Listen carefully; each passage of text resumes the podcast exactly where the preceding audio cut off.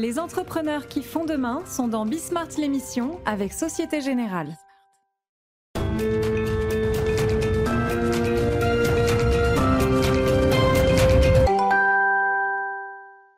Salut à tous, c'est Bismart.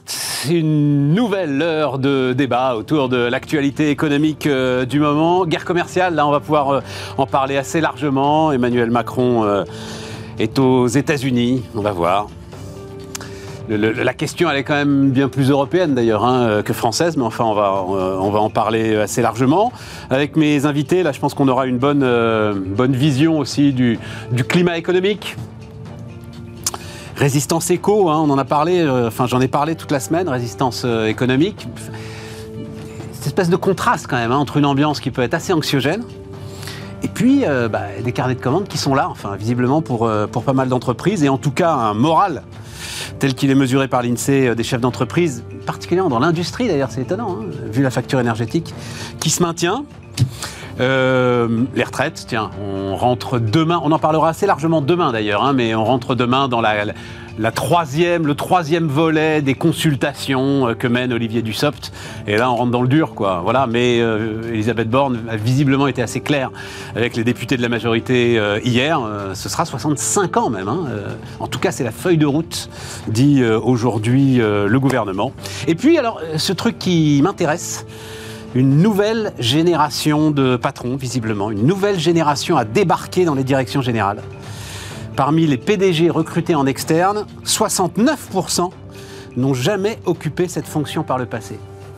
C'est bien, c'est mal? On va voir ça, c'est parti, c'est Bismart.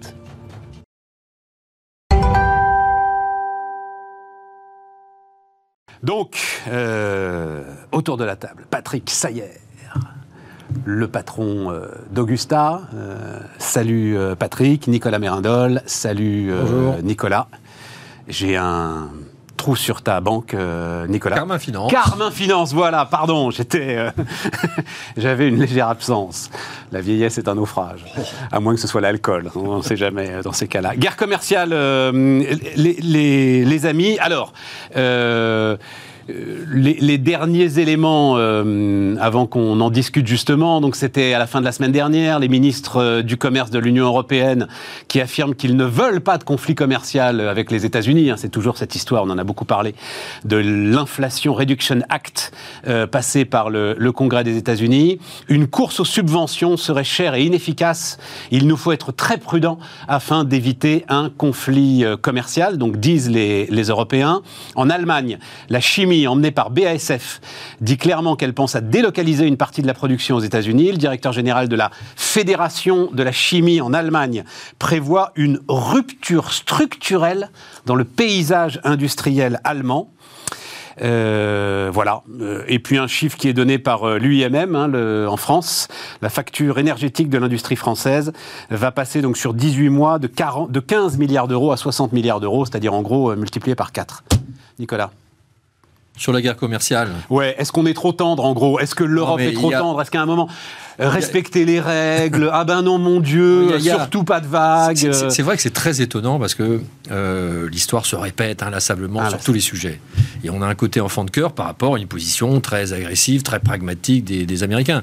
Si vous prenez les aspects de réglementation, pour un univers que je connais bien, de réglementation bancaire, qu'elle soit sur les normes comptables, sur l'organisation de la compliance de la conformité, sur les ratios de fonds propres, tout vient des États-Unis. Toute cette réglementation s'impose et vient des États-Unis, qu'ils respectent par ailleurs, eux, euh, plus ou moins. Donc il y, a une espèce de docilité face à l'économie américaine qui est surprenante. Inversement, les États-Unis ont une capacité de réaction dans un sens ou dans un autre. Quand il faut réduire le déficit budgétaire, ils le font de façon drastique. Quand il faut relancer la machine budgétaire, ils le font de façon extrêmement rapide. Sur les taux d'intérêt, c'est pareil. On a toujours un train de retard par rapport à eux. Donc on est suiveur et on est, euh, c'est vrai, très, très docile. Ceci étant, il y a une réalité aussi, c'est que le marché américain, il est un. Quand on parle de l'Europe face, aux États-Unis, on parle de X langues différentes, euh, d'X comportements de consommation différents. Il y a une libre circulation de, la marchandise, des travailleurs, une facilité dans les moyens de paiement et de financement, mais ce ne sont pas quand même deux marchés comparables on ne peut pas comparer l'Europe aux États-Unis. Non, mais c'est une réalité. Non, non, non, mais c'est une PME une PME française n'a pas le, la, la, même capacité d'attaquer le marché allemand. Ok, mais là, c'est BASF, c'est Volkswagen, c'est ces groupes-là, en fait, qui font pression sur l'Allemagne pour dire hum, surtout pas de vagues. Ce que je veux dire, c'est que nous comparer aux États-Unis, c'est en permanence un leurre. Et oui, on est très docile parce que la seule arme qui nous, qui nous reste face à eux, ça n'est pas justement de comparer deux marchés de taille égale. Ils, sont en valeur absolue de taille égale, mais en pratique, ils ne le sont pas. Euh, ça n'est pas une culture face à l'entreprise comparable. Ils sont beaucoup plus agressifs, beaucoup plus business-minded oriented que, que, nous. On a une dimension sociale que je, je c'est pas une critique, il y a une réalité sociale. On a, on joue l'amortisseur, donc on l'a à la baisse, on l'a un peu moins euh, à la hausse. Mais on est trop docile. On est toujours dans, euh, euh on tire pas les premiers. on le voit même, on va pas faire de digression sur, le, sur la guerre en Ukraine, mais euh, bah, c'est vrai. lié aussi, c'est-à-dire qu'on a besoin de leur en plus. Hein. C'est vrai qu'on voudrait une Europe plus agressive, plus combattante face à un marché qui est, qui est prioritairement tourné vers, vers soi, vers, vers, vers l'efficacité du marché américain. Patrick Rien, rien à, rajouter sur le, sur le fond, hein, sur, ce, sur ce, que, ce qui vient d'être dit par, par Nicolas. Euh, plus on rentre dans une forme de, de crise, et je suis, je suis personnellement assez, assez noir. Bon, bon on en reparlera euh, après. Plus on rentre dans une forme de crise, plus euh, on, va s'apercevoir que, que, cette Europe qui a été absolument formidable et qui nous a, qui nous a, euh, qui nous a permis de vivre plusieurs décennies comme ça s'est jamais vu sans guerre, est malheureusement encore assez peu construite par rapport au, au, challenge que nous allons vivre et que nous commençons à vivre. Euh, qui sont euh, à la fois économiques et géopolitiques. Mais cette affaire de l'inflation, elle est en réalité assez, mal comprise. Mais vue par les entrepreneurs, parce qu'on était habitué à une inflation des salaires. Là, on est fondamentalement dans une inflation des coûts qui, au départ, étaient des, des, coûts non salariaux, même si mmh. euh, tout à fait. les coûts salariaux vont, suivre, et c'est bien, naturel. C'est bien naturel. Mais cette inflation des matières, tous azimuts, sur le coût des composants, sur le coût euh, de l'énergie et par conséquent des transports, dans une économie qui était devenue hyper globalisée et où, d'une certaine manière, on s'était réparti euh, la production des richesses du monde, ça, ça a des conséquences qui sont énormes, énormes. Euh, et le coût de l'inflation la balance d'inflation. Hein. Chaque, entreprise fait ses calculs de balance d'inflation. Euh, entre l'inflation qu'on est capable de repasser euh, à son client et l'inflation qu'on supporte de la part de son, fournisseur. Les balances d'inflation, elles sont et elles restent très très très très, fortement négatives et elles, elles, elles pulvérisent non seulement le résultat, mais une grosse partie de la marge de brut d'un certain nombre d'entreprises. Donc le phénomène, le phénomène, il est réel, il est concret.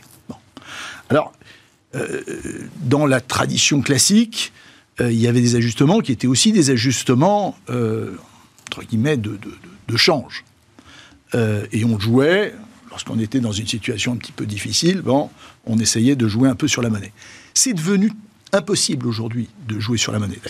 D'ailleurs, on le voit bien, il y a quand même eu un certain ajustement par rapport au dollar, hein, qu'on vit quand même depuis, depuis quelques années, mais c'est devenu très très très très compliqué de jouer sur la monnaie.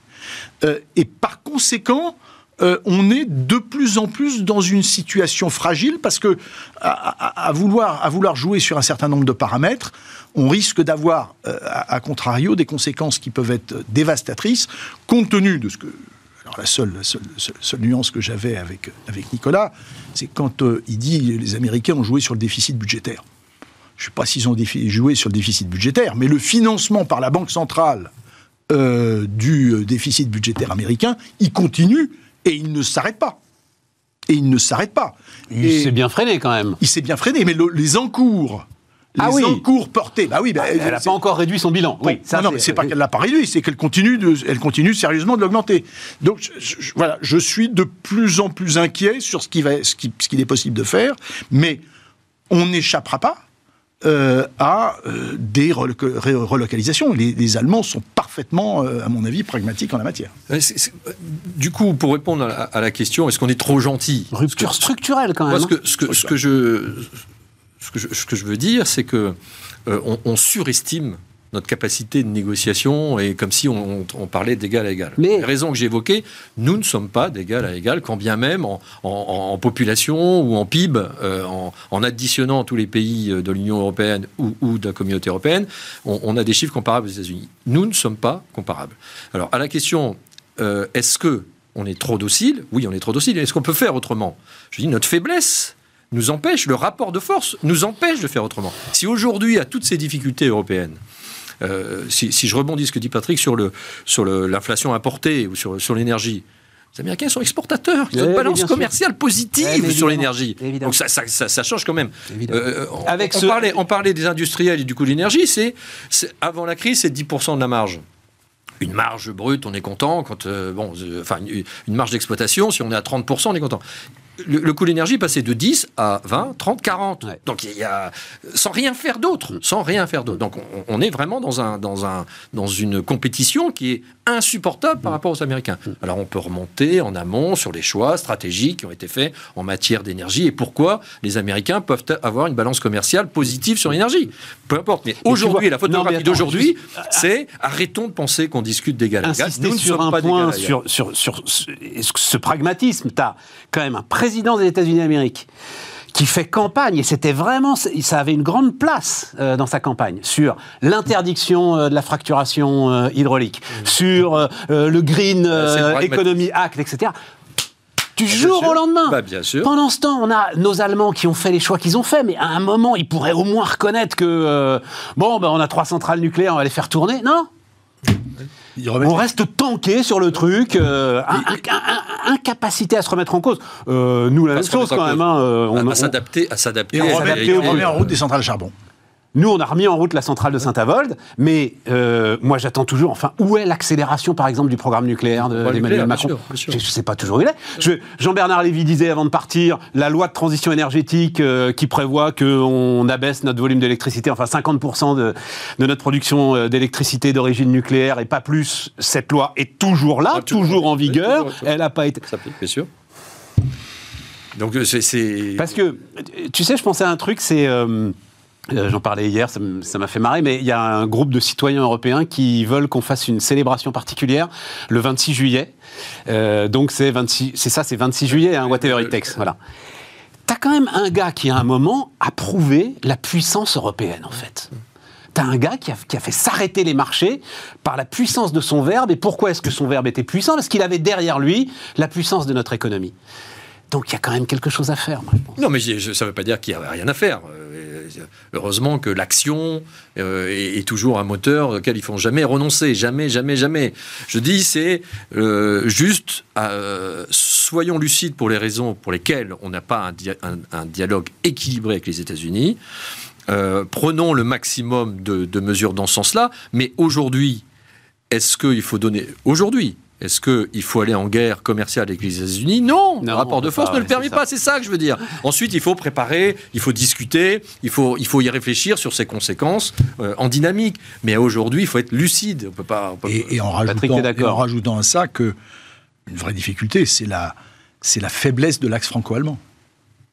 Euh, il n'y a pas euh, on, sait qu'il y a toujours des pays satellites qui euh, sont dedans tout en étant dehors, en, cherchant à rester dedans. Euh, mais l'Europe ne fonctionne et n'a fonctionné depuis Schuman que parce que l'axe franco-allemand était fort. Ouais, mais le seul axe franco-allemand qui a jamais eu, c'est De Gaulle Adenauer. Depuis, tu sais, Bruno Le Maire, qui connaît très, très bien le sujet. Col Mitterrand était, pas, était pas inutile non plus. Hein. Col Mitterrand, il a existé. Hein. Oui, il a existé. Mais, mais, mais, Bruno Le Maire l'a dit, je sais plus, c'était il y a à peu près un mois, une interview aux échos, tout à coup, là, tu as un espèce d'aveu.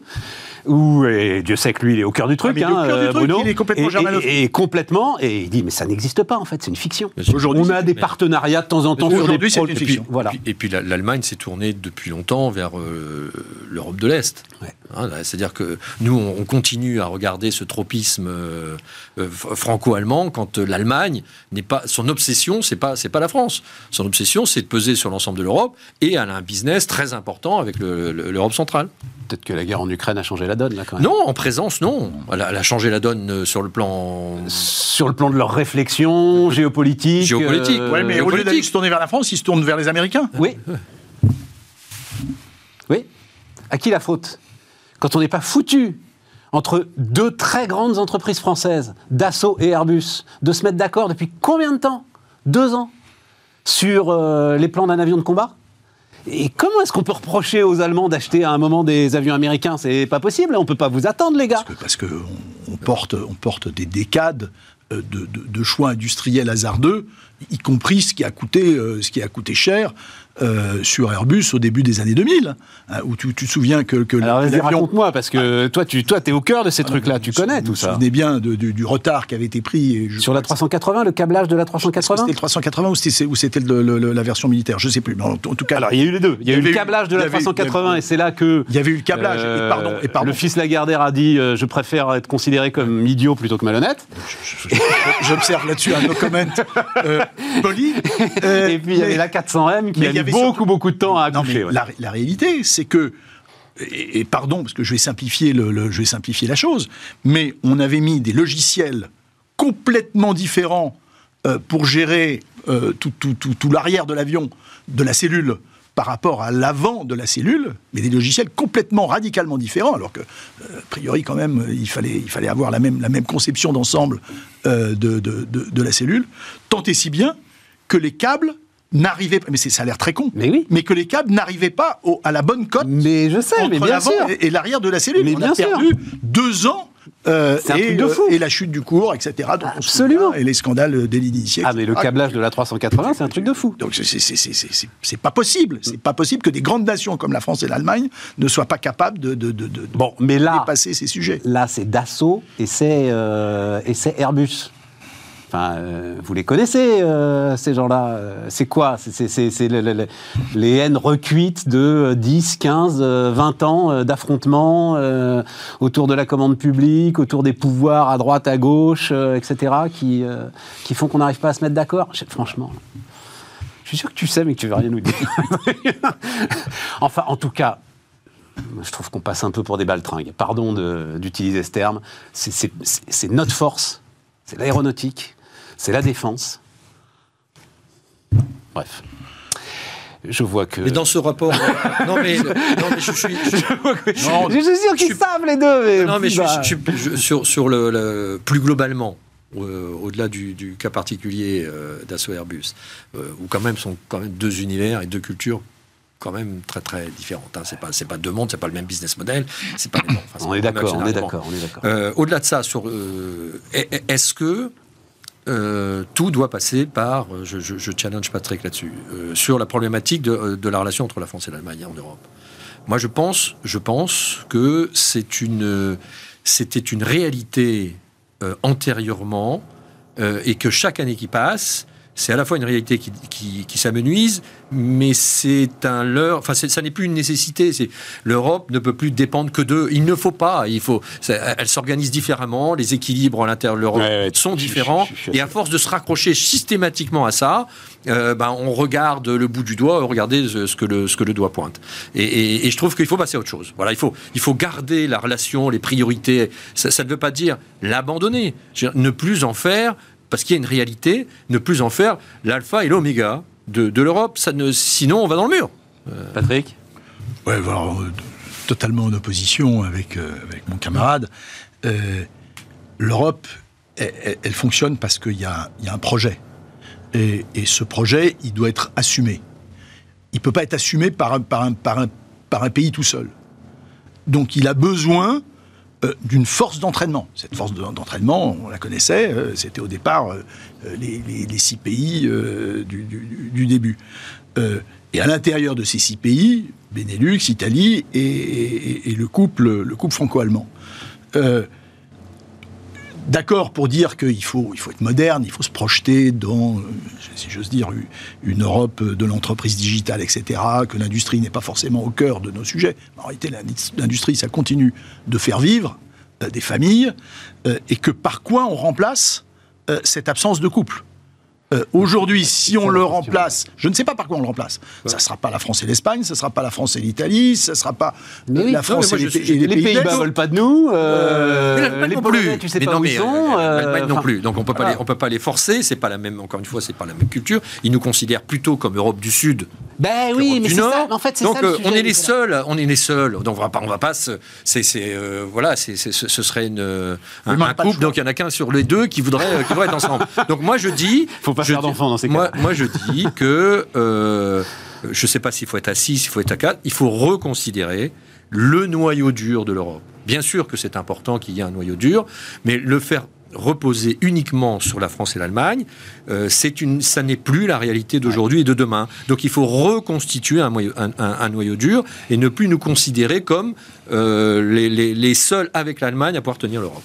juste un mot, attends, il faut juste que je dise un mot sur le, retour des marteaux-piqueurs. Nous vivons euh, sans doute le chantier le plus long de France. Ils nous avaient laissé tranquilles pendant quelques jours, donc voilà, ils vont nous accompagner pendant nos débats, toutes nos excuses. Vas-y, Patrick.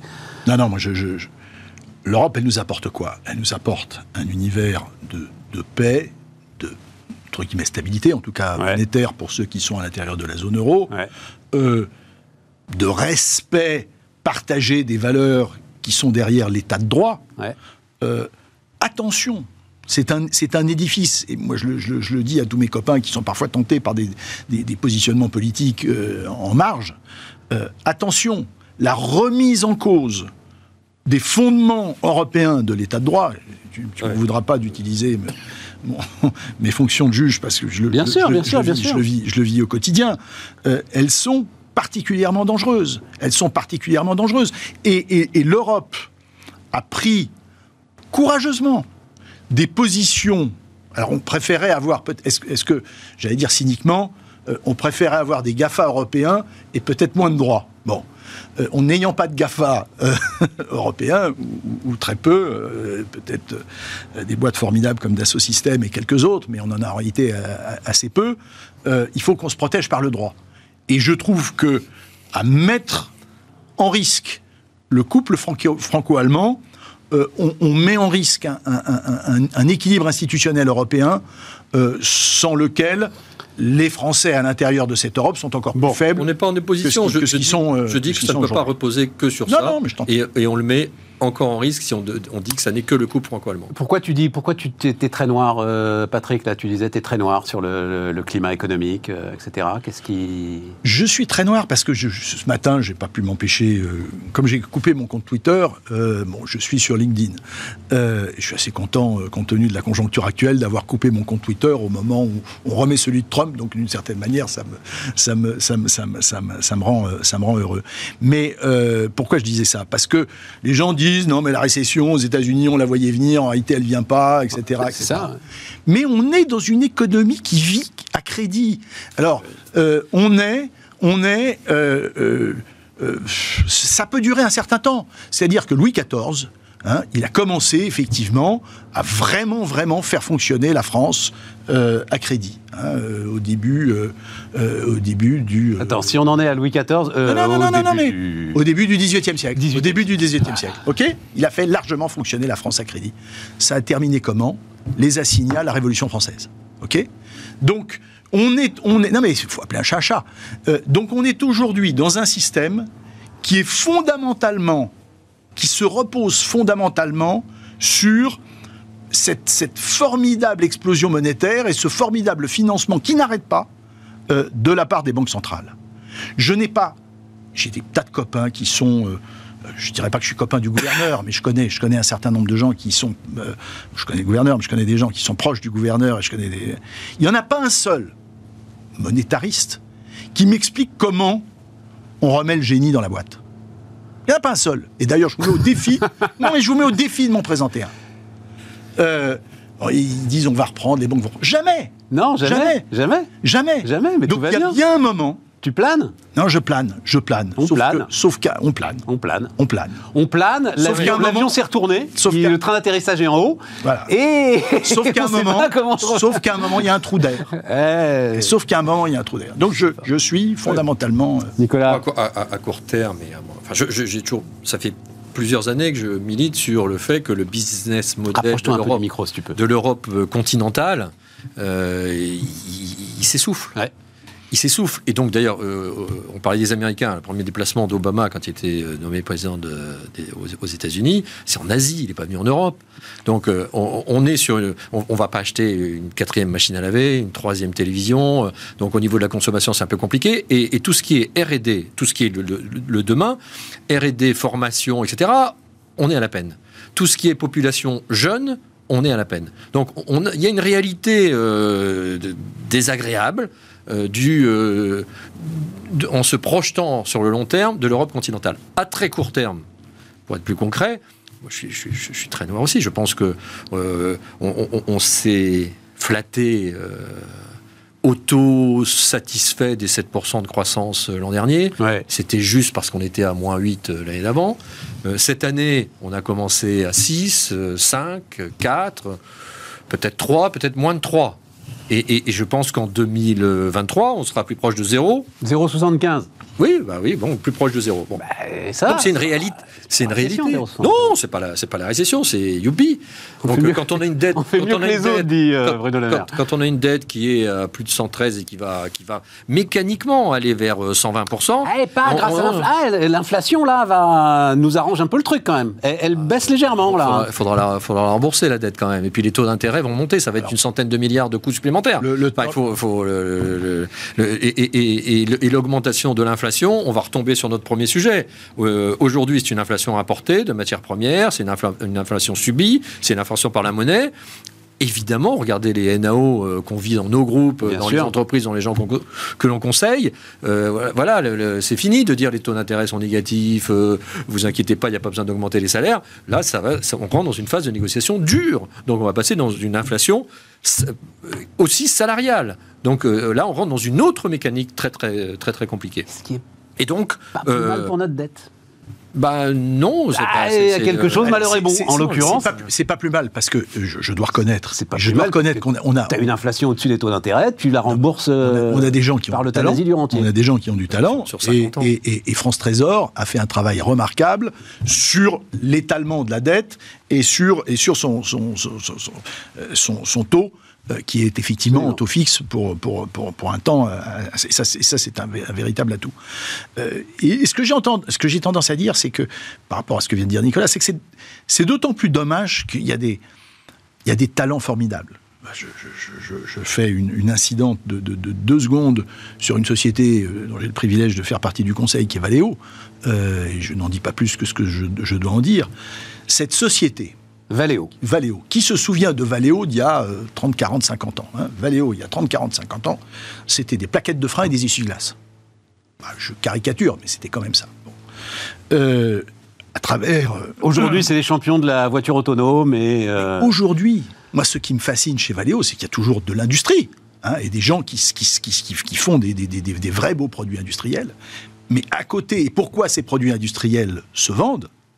Parce qu'autour de ces produits industriels, il y a maintenant une boîte qui est devenue en réalité une boîte d'ingénieurs qui se positionne sur, sur l'architecture organisationnelle de la voiture de demain. Et au départ, j'avais, fait une analyse assez... Je m'étais trompé en réalité dans mon analyse. Je m'étais dit, mais comment des, entreprises comme Valeo peuvent euh, tenir le coup face aux GAFA, euh, pour qui euh, ça représente pas grand-chose. En réalité, euh, et, tous ceux qui, sont derrière, par exemple, les, téléphones portables, qu'il s'agisse de Google d'un côté, qu'il s'agisse d'Apple de l'autre. Euh, mais en réalité, ce que j'avais pas mesuré, c'est que le nombre de voitures produites par an est infiniment. Alors en plus, il est baisse, ça c'est un autre sujet, mais, il, est, il, est sans commune mesure par rapport au nombre de téléphones produits par an. Et en réalité, si tu prends un modèle de voiture, euh, ce modèle de voiture n'est pas construit dans des millions d'unités. Il se vend 80 millions. Et donc, et donc Mais ce que ça veut dire, c'est qu'il y a de la place pour des gens euh, qui, soient, qui sont capables de réfléchir. C'est-à-dire, c'est d'une certaine manière trop petit pour les GAFA. Ce sont des marchés énormes qui sont très importants pour nous parce que c'est par ces logiciels qu'on arrive à faire en sorte que l'industrie soit, soit compétitive. Mais en réalité, c'est tant mieux un peu en dessous du radar. Non, et puis on, leur prête. Alors, on en a parlé euh, avec Nicolas euh, quand il est venu au, il y a un peu plus d'un an. On leur prêtait aussi euh, l'idée de faire de la banque. C'est compliqué de faire de la banque et finalement ils n'ont pas envie de faire de la banque. Euh, L'Apple Car, moi je l'attends, ça fait euh, je sais pas combien de temps, 15 ans qu'on parle de l'Apple Car. C'est un peu compliqué aussi de faire une voiture. Elon Musk, mais c'est un peu compliqué de faire une voiture. Il n'est pas du tout sûr, effectivement, qu'ils aient envie de faire une voiture. Bon, on marque une pause et on continue à débattre de tout ça.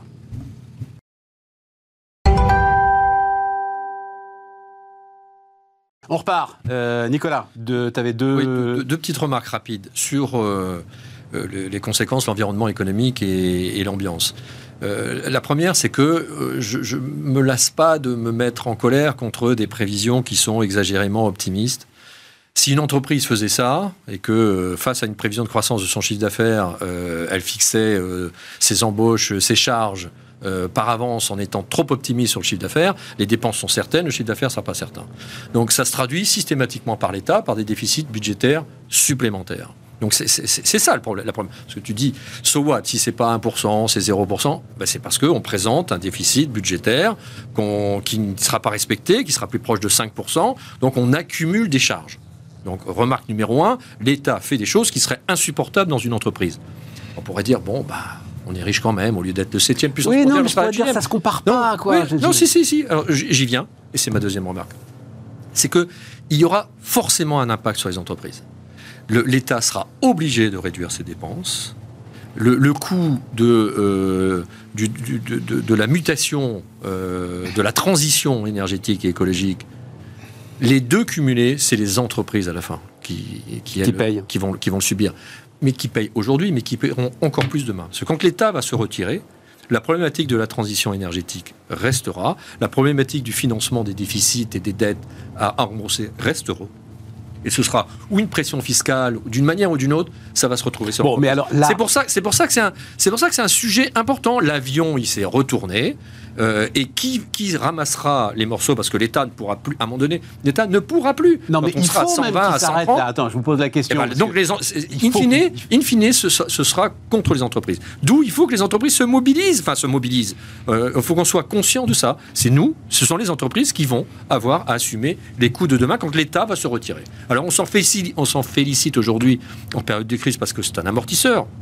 Mais quand on dépasse la période de l'amortissement et qu'on continue à avoir du déficit budgétaire ou euh, des taux d'intérêt négatifs pendant des années sans que personne s'en émeuve tout en trouvant ça formidable, on compte que quand même, quand les taux d'intérêt sont négatifs, on trouve ça formidable parce que l'endettement est faible. Et quand, quand l'inflation repart à la hausse, tu dis ah bah il y a de l'inflation, c'est formidable, on va eh, on est optimiste. hein, voilà. Non, non, non, non. Euh, à la fin, c'est les entreprises, attends, à la fin, les entreprises qui paieront. Question précise. J'ai raconté euh, cette semaine la séquence boulangerie qui m'avait échappé. Je ne sais pas si vous l'avez vu. Bruno Le Maire, donc euh, Saône-et-Loire, je crois, dans une boulangerie, Saône-et-Loire, facture d'électricité en main de la boulangère et qui dit cette boulangerie ne fermera pas. L'État s'en porte garant. Putain, mais à un moment, faut, enfin, ça, faut arrêter, on est d'accord. Oui, oui, ça c'est la, ça c'est la communication, euh, c'est la politique communication, c'est pas la politique action. Non, sauf qu'ils vont la payer la facture d'électricité de la boulangère, j'en suis sûr. Patrick, il faut qu'ils se retirent. À un moment, c'est les mecs. Euh, c'est de la communication. Ouais. Et la communication donc, fait parfois faire des choses. Nouveau patronat. Alors, euh, c'est donc un cabinet de chasse Heydrich and Struggles. C'est un important cabinet. oui. Ah, d'accord. Oui, tout à fait crédible. Euh, donc, qui dit parmi les PDG recrutés en externe, donc c'est 1169 euh, entreprises dans 25 pays. En France, toutes les sociétés du SBF 120. Donc, c'est une étude qui s'appelle Route to the Top. Et 69% donc n'ont jamais occupé cette fonction par le passé. Euh, dans 25% des recrutements en externe, l'élu n'a même dirigé aucune division. Et alors, ce que dit euh, Struggles, c'est que cette évolution des profils s'explique par les nouveaux défis que doivent relever ces patrons lutte contre le changement climatique, justice sociale, inclusion. Euh, le conseil d'administration n'attend plus seulement du PDG ou du DG qu'il gère la société et améliore sa performance financière, mais aussi qu'il dialogue avec toutes les parties prenantes. Et donc il faut de nouveaux profils pour de nouveaux défis. Patrick, comment est-ce que tu, regardes ça? Deux observations. La, première, c'est que c'est bien le 109. Donc, euh, moi, l'idée qu'il ait fallu être, euh, avoir déjà dirigé une entreprise pour en diriger une, j'avais comprise, parce que la, première fois qu'on m'a donné une entreprise à diriger, par définition, j'en avais jamais dirigé avant. Donc, euh, c'est comme l'expérience qu'on demande aux jeunes sur leur premier boulot, quoi. c'est à, peu, près aussi con. Je me souviens aussi, mon copain, mon copain Bazin, quand il a pris les rênes de. Sébastien Bazin. Euh, Sébastien Bazin, quand il a pris les, les, rênes d'accord, tout le monde lui disait, mais vous n'avez jamais dirigé une boîte d'hôtellerie? Je m'en souviens. Oui, bah, d'accord, il n'avait jamais dirigé une boîte d'hôtellerie, et, et, malgré tout, accord bien sorti. Accord s'en est bien sorti. Bon.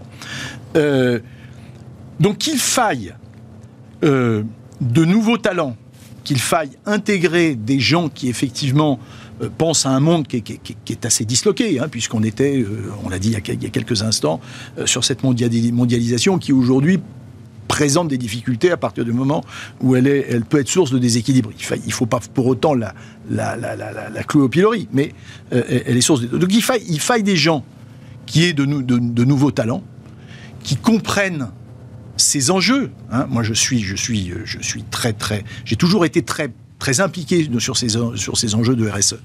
Euh, parce que j'ai compris que si on ne les prenait pas directement, de toute façon, ils nous rattraperaient. Donc il faut les avoir en amont. Et donc d'avoir au sein des COMEX et pour diriger les entreprises des gens qui soient euh, conscients de ces enjeux, c'est très bien. Avoir, là, je trouve que le chiffre est assez impressionnant, c'était le deuxième chiffre, en avoir 25 qui n'ait jamais eu du tout 25%, euh, pardon, qui, n'ont jamais, eu dirigé une division. de responsabilité opérationnelle, c'est peut-être un tout petit peu dérangeant. Je suis d'accord. Euh, on, verra, on verra ce que ça donne euh, sur résultat. Oui, oui, je, je, Nicolas. je, suis complètement d'accord avec Patrick. Rapproche-toi un peu, hein, parce qu'en fait, c'est les marques piqueurs. La seule chose, c'est que euh, je ne suis pas sûr que ce soit complètement nouveau, parce que la statistique, elle le regarde aujourd'hui, parce que des gens qui n'avaient, euh, évidemment, pour diriger pour une première fois une entreprise... Ils ont l'air de dire que c'est nouveau. Il y, a, toujours une première fois. Mais des gens qui n'ont jamais même été patron de division, ni quoi que ce soit, et qui se retrouvent à la tête, en France en particulier, euh, pardon, mais pour, pour, tous ceux qui viennent du secteur public, en général, ils n'ont jamais dirigé quoi que ce soit, et ils se retrouvent assez, assez vite, sans passer par les cases, euh, par les cases intermédiaires. Donc, un premier ministre je suis pas, à la tête d'une de des premières entreprises. Je suis pas très, euh, franchement, j'ai pas l'impression que ce soit une statistique euh, très nouvelle, en tout cas pour ce qui concerne la France. Sur le reste, oui, bien sûr, il faut un turnover permanent et, et, c'est une formidable accélération. Sur le RSE, moi j'ai participé à aider Nicole Nota mmh. à, mettre en place Vigéo en son temps. C'était il y a. C'était il y a 20 ans, ou là, 25 ans. même, je Donc j'étais le premier actionnaire de référence, euh, enfin le groupe que je Quand tu étais au caisse d'épargne à l'époque. Le groupe que je représentais, on a été euh, extrêmement euh, proactif. Et à ce moment-là, c'est vrai que c'était encore perçu par pas mal d'entreprises comme une mode. Ouais. des gens pensaient que où il fallait tirer la charrue, où elle, où elle allait nous pousser et, sans qu'on la maîtrise.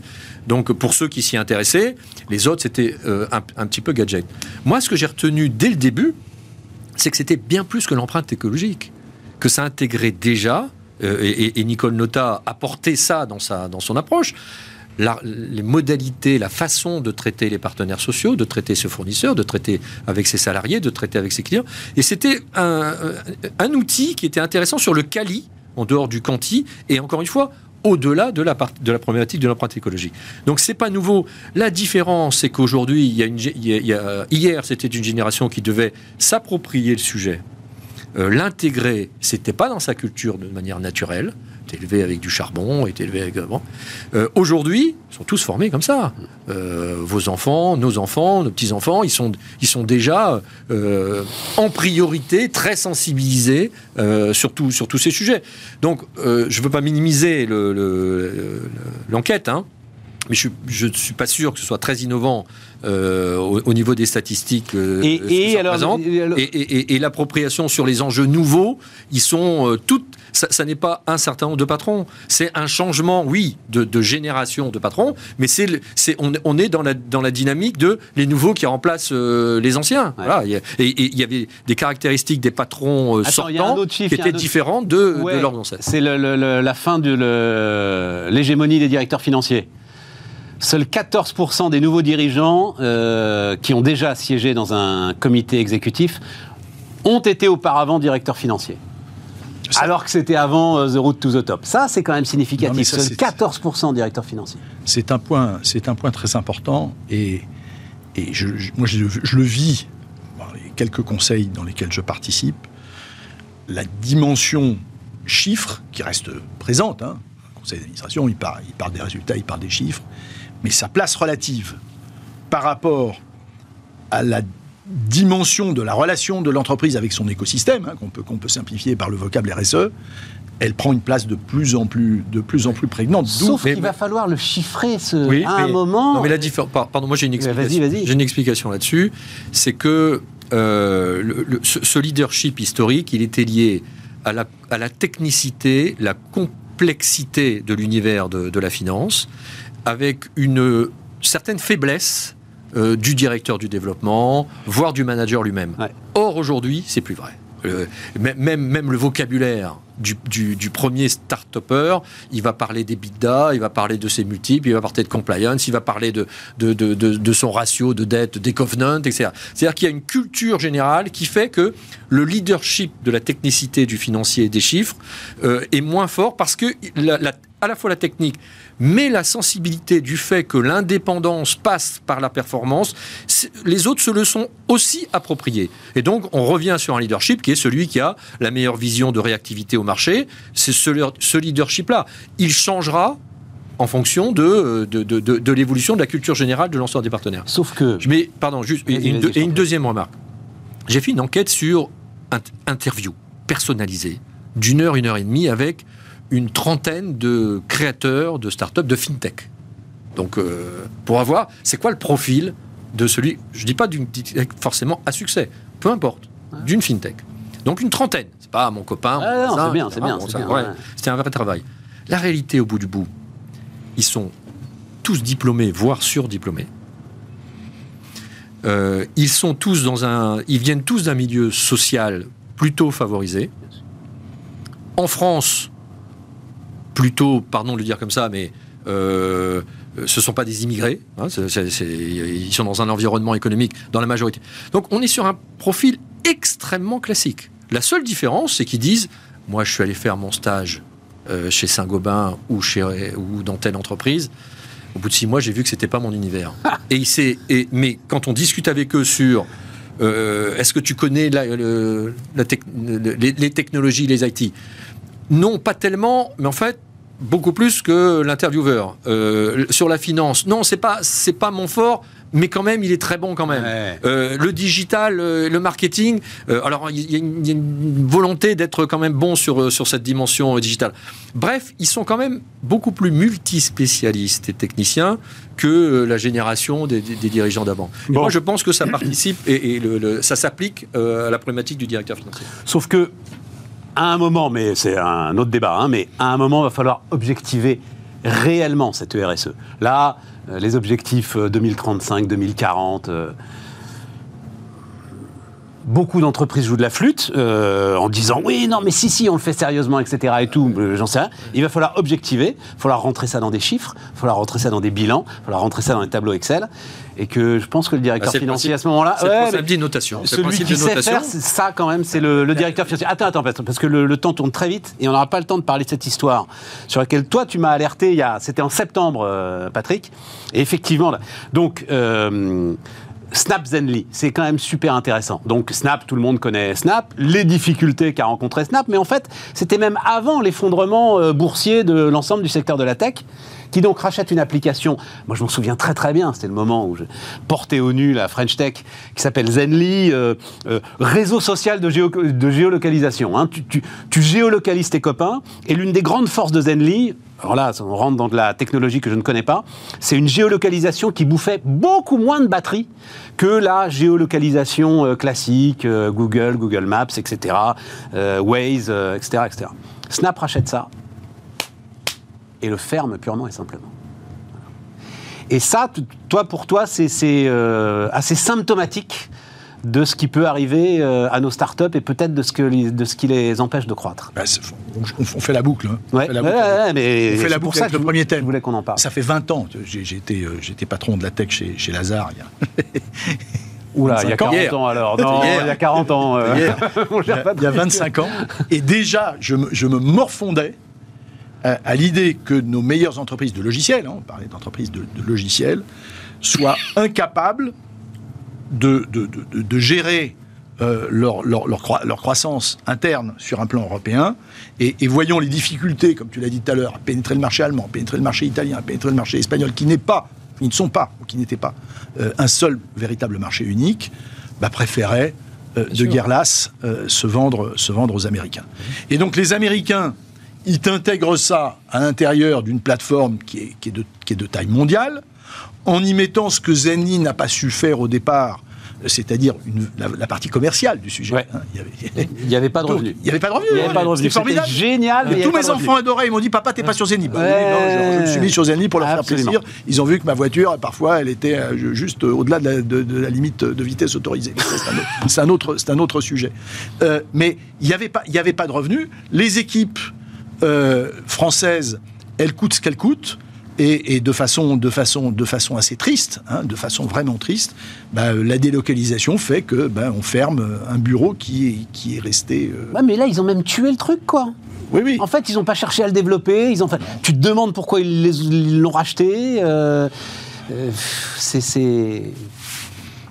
Non, j'ai pas. Vrai sujet. Pas ajouter. C'est le, marché des fintech en général ou des techs euh, c'est la France, ça reste petit. Le marché reste petit. Il était londonien, il était américain. Moi, je l'ai vécu. Euh, encore une fois, j'ai suivi beaucoup de fintech. Il se trouve que dans ma famille, un neveu euh, qui était ingénieur avec une bande de copains, plus parce qu'ils voulaient occuper leur stage et qu'ils avaient envie de prendre l'air, ont commencé à travailler en France sur une, sur une fintech.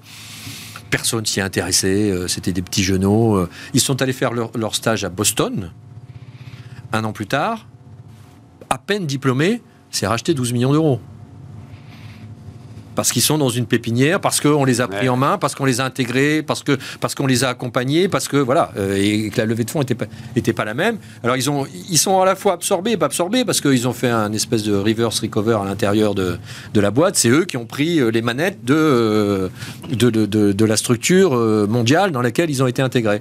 Et ça, il y a une réalité en France. On a quelques coûts on a quelques, mais ça fait pas les 400 ou 500 fintech qui existent. Alors, il y a des marchés qui sont plus porteurs. Euh, par rapport à ce que, ce que disait Nicolas à l'instant, tu prends l'intelligence artificielle. L'intelligence artificielle, on vend des les boîtes d'intelligence artificielle, elles vendent en réalité des outils. Mmh. Des outils qui peuvent être utilisés par n'importe qui. Mmh. Donc, ils traversent infiniment plus facilement les frontières. Et donc, je suis assez fasciné de voir que dans ce secteur, j'ai regardé de près, notamment euh, du fait de, mes acquaintances avec Polytechnique, sur le sujet euh, de l'intelligence artificielle, tu parlais de, de, de, barrières, tu parlais de barrières, de fils à papa, etc.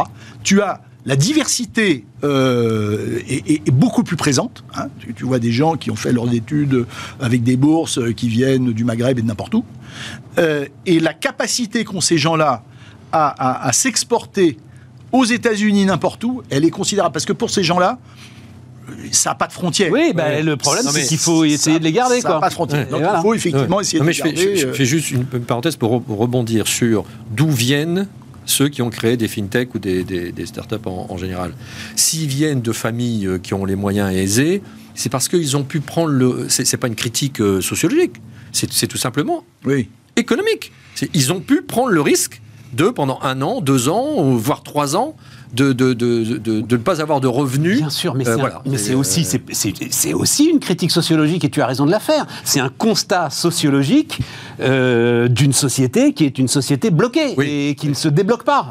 voilà, ça, c'est une réalité. Ils l'ont ils l'ont pas fait parce qu'ils sont fils à papa. Ils ont pu le faire parce que ce sujet euh, de, la réalité du quotidien euh, n'était pas une, une, priorité pour. Sinon, il aurait fallu qu'ils restent chez Valeo, euh, à la BNP ou autre, parce qu'il aurait fallu que voilà. Et, donc, on, va trouver des gens qui sont, qui, quelles que soient leurs origines, qui ont cette intelligence, mais la en pourcentage, ce sera faible parce que créer et lancer une activité nouvelle, c'est zéro revenu ou très très peu de revenus, et pas pendant un mois ou deux. C'est un an, deux ans ou trois ans. Voilà. Euh, allez, 10 minutes.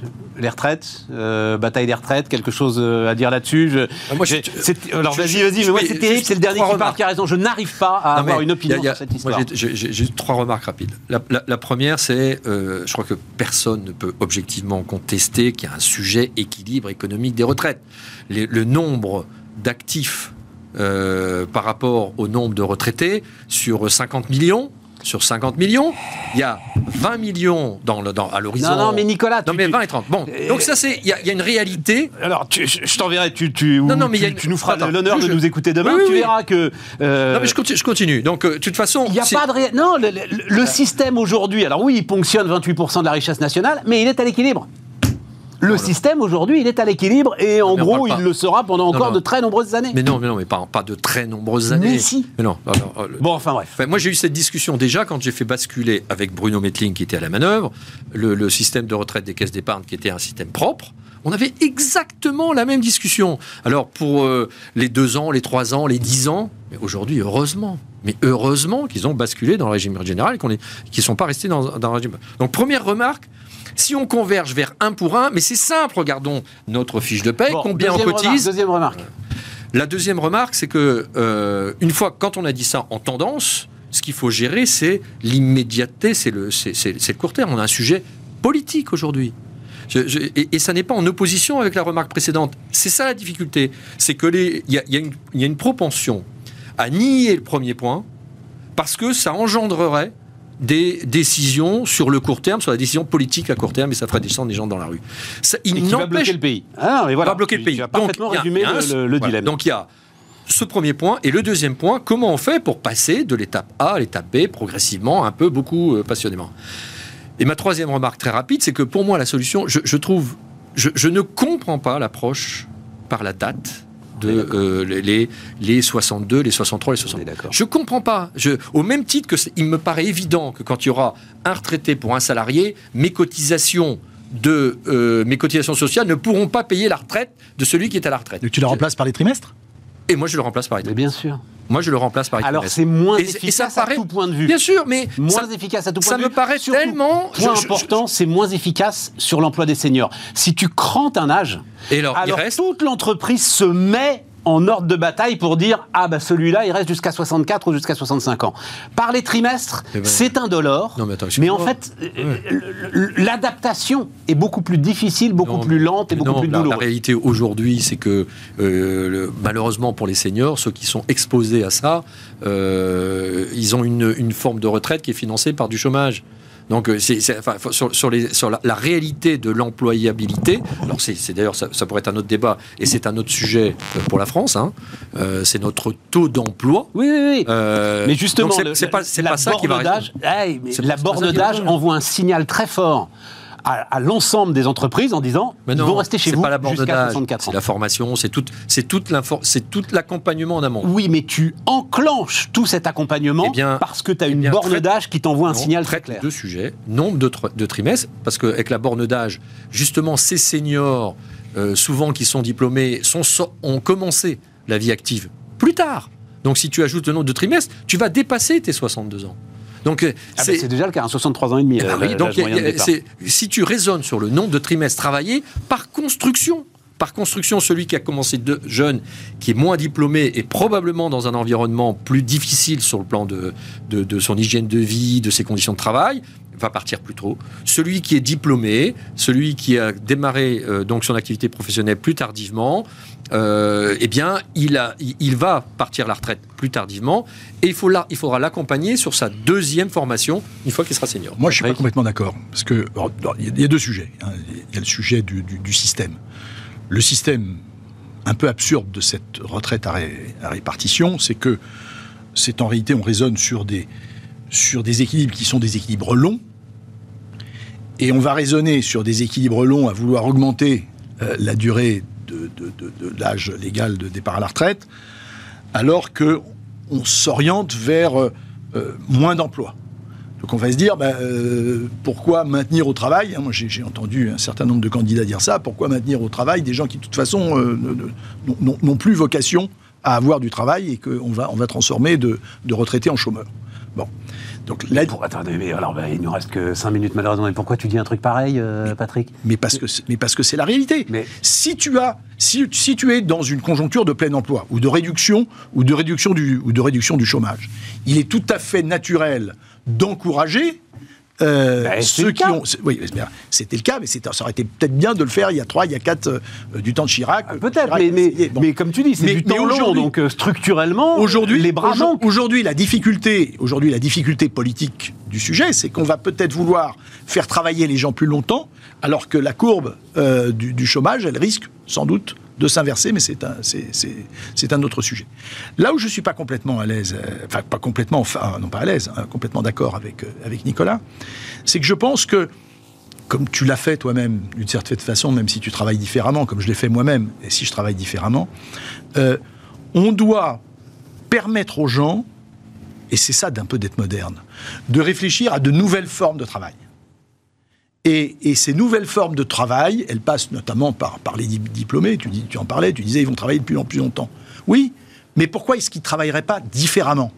Pourquoi est-ce qu'ils ne sortiraient pas d'une certaine manière euh, du système légal. Ça va bien. Salariés, tu veux dire Salariés qui prennent leur retraite oui, mais ça, et qu'ils rendent, et qu'ils rendent collectivement des services euh, individuellement ou au sein d'associations. Ils, peuvent, arrêter d'être salariés, monter leur structure. Et ça, euh, ça c'est vraiment quelque chose qu'il faut encourager. Alors je ne sais pas s'il faut mieux le faire en parlant des trimestres ou en parlant de la durée de... En ce qui concerne les 65 ans, moi je, je suis à peu près persuadé que le gouvernement, il pousse 65 ans pour pouvoir lâcher quelque chose à la fin et que ça va se terminer un, un chiffre qui Le sujet, c'est la quantité de travail. Le sujet, c'est, euh, et c'est pour ça aussi que la borne d'âge est importante, c'est que bah, si tu es forcé à travailler plus, c'est aussi plus de cotisations sociales, plus de... même s'ils insistent beaucoup en disant que la réforme des retraites ne servira pas à financer autre chose, en fait si, le, fait de travailler plus et d'augmenter la quantité de travail, forcément mettra un peu d'huile dans les rouages de, de, nos systèmes sociaux. Voilà. Encore faut-il qu'il travaille. Encore faut-il qu'il travaille. C'est la poule et l'œuf. Euh, tout à fait. Euh, bien, Merci, euh, messieurs, d'avoir débattu de tout ça avec nous. Merci à vous. Bah, alors, pour le coup, on reparlera alors demain euh, des deux sujets, puisque on sera avec Emmanuel Grimaud, qui vient de voir régulièrement un Maximis Retraite. Pour moi, c'est le, meilleur expert qu'on ait sur les retraites. Donc, comme demain démarre le troisième cycle de consultation, négociation, on verra avec lui. Tu verras, je t'enverrai le, je t'enverrai le lien, le podcast. voilà, il, a tous les chiffres, il raconte tout. Euh. mais lui-même, il oscille beaucoup hein, sur le, sujet. Et puis, euh, alors François Langlais a écrit un bouquin intéressant bizarrement vendu par son éditeur, mais on en reparlera demain. Mais sur la nouvelle mondialisation, sur les transformations de la mondialisation, donc euh, on en reparlera très très largement avec lui. Libéral, euh, il dit que c'est plus le, libéralisme d'hier euh, transformé par un nouveau. exactement, exactement. C'est la fin. En gros, il prend. Alors c'est oui, j'ai le temps. il a une belle image. Il prend en fait l'ouverture du premier McDonald's à Moscou, 1992, et la fermeture et le départ de McDonald's de Moscou, euh, donc il y a euh, à peu près un an. Et pour lui, c'est une parenthèse, effectivement, de mondialisation libérale qui est en train de se refermer. C'est intéressant. on verra ça. Donc à demain pour, pour discuter de tout cela. Merci à vous.